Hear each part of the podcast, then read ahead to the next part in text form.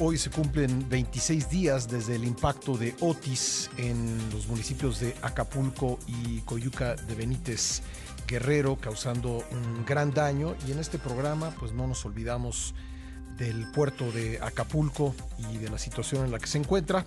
Y vamos a, eh, revisar lo que está sucediendo a prácticamente un mes de este impacto. Le agradezco mucho a Alejandro Martínez Sidney el presidente de la Cámara Nacional de Comercio y Servicios Turísticos de Acapulco, que me tome nuevamente la llamada. ¿Qué tal, eh, Alejandro? Buen día, gracias por estar con nosotros.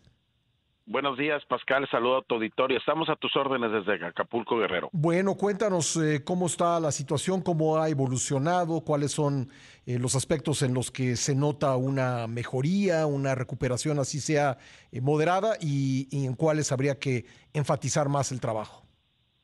Bueno, la Comisión Federal de Electricidad ha dejado ya al puerto con energía eléctrica, restableciendo todo el servicio que fue algo de verdad una tarea titánica, fue algo que se tuvo que reinstalar todos los postes de luz, transformadores, una inversión súper millonaria, pero también de un gran empeño, de un gran logro de los trabajadores que vinieron de varias partes de la República Mexicana en delegaciones de diferentes estados y cada quien se pusieron a trabajar en coordinación sin quejarse de nada, se pusieron a hacer su trabajo y eso hay que reconocerlo, ¿no? Hoy tenemos nuevamente iluminado la que es algo hermoso en las noches tener ya Acapulco como, como siempre lo hemos tenido y eso hay que reconocerlo como primer plano.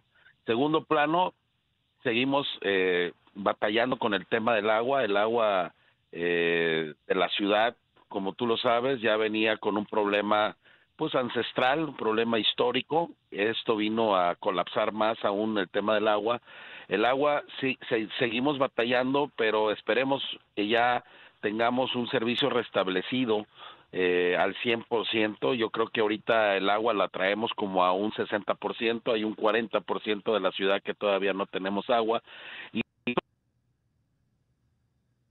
Bueno, perdimos ahí la comunicación con Alejandro Martínez Sidney, vamos a tratar de restablecerla. Hay que recordar que eh, pues eh, las llamadas telefónicas siguen siendo complicadas, se ha restablecido en buena eh, medida la telefonía celular, pero aún así, y lo digo porque eh, pues hemos hecho muchas llamadas en los últimos días y eh, generalmente tenemos dificultades, pero se entiende, se entiende por lo que sucedió y, ya lo tenemos de vuelta. Alejandro, perdón, te perdimos un momentito, les decía yo a la audiencia que todavía en telefonía celular sigue habiendo algunos problemas. Sí, ahí en el, en el reporte que te estaba haciendo, te comentaba que el agua todavía no se ha restablecido al 100%, que ya se empezaron a abrir las hospederías locales, los hoteles locales pequeños, que son hoteles de tres, eh, cinco estrellas, perdón, cuatro estrellas, dos estrellas, que son hoteles de, tres, cuatro pisos, pequeños, que están en, en la periferia, que están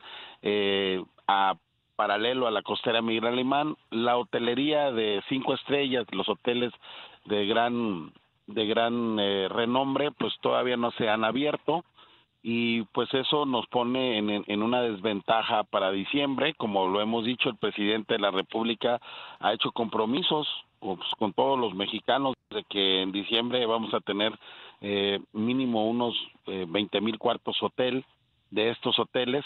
Y sí se ve la tarea titánica porque al día de hoy eh, los comercios que han abierto lo han hecho con recursos propios con ahorros que tenían y eso es lo que es la realidad de Acapulco, o sea, una ciudad con el crecimiento de, recuperación de los comerciantes locales, haciendo un gran esfuerzo por sus propios medios y que ya poco a poco la ciudad empieza a agarrar color. Eh, bueno, me, queda un minuto en este bloque, Alejandro. Te voy a pedir que te quedes con nosotros, pero em, nada más para, para ver si tienes el dato. ¿Qué porcentaje de los hoteles dañados que tuvieron que dejar de funcionar, que fueron prácticamente todos, ha reabierto sus puertas? No, ninguno. Eh, ningún hotel de, de, la costera Miguel Alemán, de la zona de playa, de los hoteles emblemáticos reconocidos, ninguno ha abierto, incluso el, uno de los hoteles pues ya anunció su cierre definitivo, o sea, no hay buenas noticias para los hoteles de pues de este de estas inversiones.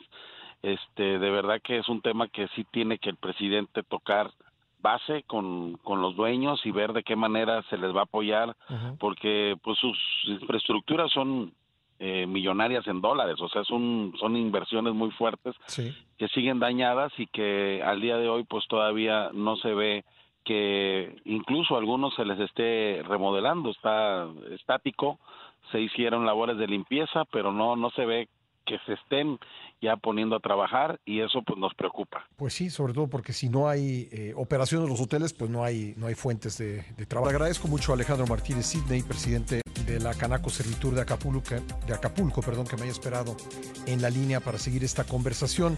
Eh, Alejandro, ¿qué esperarían los, los empresarios y, bueno, también te, te preguntaría por la población en Acapulco?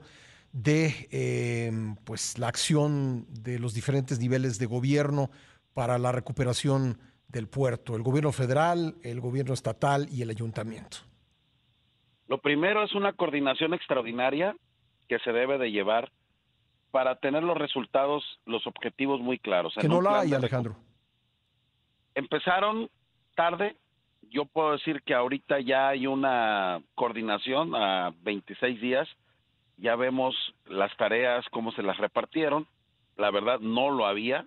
Eh, hoy en el tema de la recolección de basura, pues ya el ayuntamiento empieza a hacer su labor de recoger la basura el día a día, que era un problema ya de salud grave que teníamos, y el tema del escombro, separarlo en, en otra vertiente, que son los escombros del huracán, que eso se está encargando maquinaria pesada, se están encargando ya ya la costera está pues recuperada en un 85%, todavía hay algunos puntos, pero ya hay un gran avance. La ciudad eh, sigue todavía con problemas de escombro y el problema de la basura.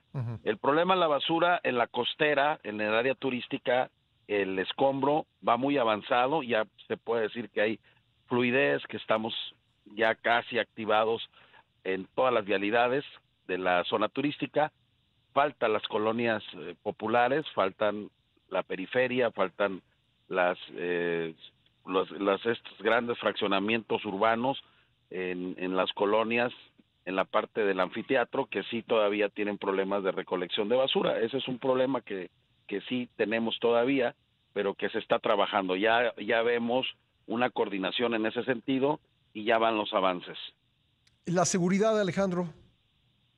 Bueno, eso es un tema delicado. Tú sabes que históricamente ya traíamos un problema de seguridad. Eh, se han dado algunos ataques, aunque no lo puedas creer, de verdad que es muy triste. Hemos tenido tres ataques a comercios. A un, el único bar que se abrió tuvo un problema, ya lo tuvo que volver a cerrar. Caray, ¿cuál es ese bar? El, es el bar La Norteña. La Norteña abrió, era el único bar que estaba en la costera, con luces, con música viva y hubo una una especie de riña en, en las afueras que perjudicó al, restaurante.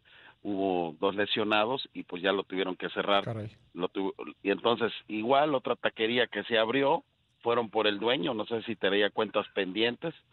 Eh, ya era un restaurante que ya había tenido ataques y ahora sí, como quien dice, lograron el objetivo, asesinaron al propietario de la taquería eh, y bueno, ya tenemos. El segundo ataque se dio en, la zona conurbada, en una taquería igual. Eh, igual hubo un ataque directo contra el este restaurante y también lesionando a tres personas y una, una mujer que estaba embarazada ahí. ¿Cuál, es el nombre de la taquería que me mencionaste, la primera? Cheli. Cheli. Taquería Cheli. Bueno. Esa fue la, la, la que sobre la costera, en la zona tradicional. Entonces sí hemos tenido tres ataques. Yo creo que que tiene que reforzarse más lo que se está haciendo en materia de prevención de los delitos. Eh, yo creo que hoy Acapulco pues tenemos que estar concentrados todos en trabajar. Es gente que estaba trabajando, los tres establecimientos con mucho esfuerzo lograron abrir y pues hoy por la inseguridad los volvieron a cerrar. Entonces, pues es un tema que, que vamos a seguir trabajando, denunciando, exigiéndole a las autoridades pues resultados en materia de seguridad. ¿Ayudaría que el presidente López Obrador fuera a Acapulco? Y no me refiero a, la base de Icacos o, o, la base de pie de la cuesta, me refiero a, las colonias que están pues todavía padeciendo los estragos de Otis. ¿Ayudaría? Sí, el presidente es un líder, no hay que es un líder en el Guerrero y en Acapulco particularmente gobierna su partido, es una persona que tiene pues mucho carisma aquí en el estado de Guerrero. Yo creo que es importante que venga, queremos al presidente aquí con nosotros para que él con sus propios ojos vea lo que está haciendo su gobierno. Eh, obviamente mucho de lo que él ha prometido no ha llegado en, en físico, son promesas de este plan de reconstrucción. Los que han abierto lo han, lo han hecho con recursos propios. Lo único que ha llegado pues son las pensiones, los que ya, ya estaba él. Pero sí decirle al presidente que presure los mecanismos de Nacional Financiera, que es lo que estamos esperando los empresarios, la mayoría, para poder reactivar Acapulco con esos créditos. Alejandro, te agradezco siempre que me tomes la llamada y vamos a seguir pendientes de Acapulco aquí en el programa.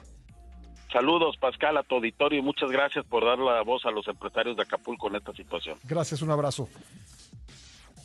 Alejandro Martínez Sidney de la Canaco, servitur de Acapulco.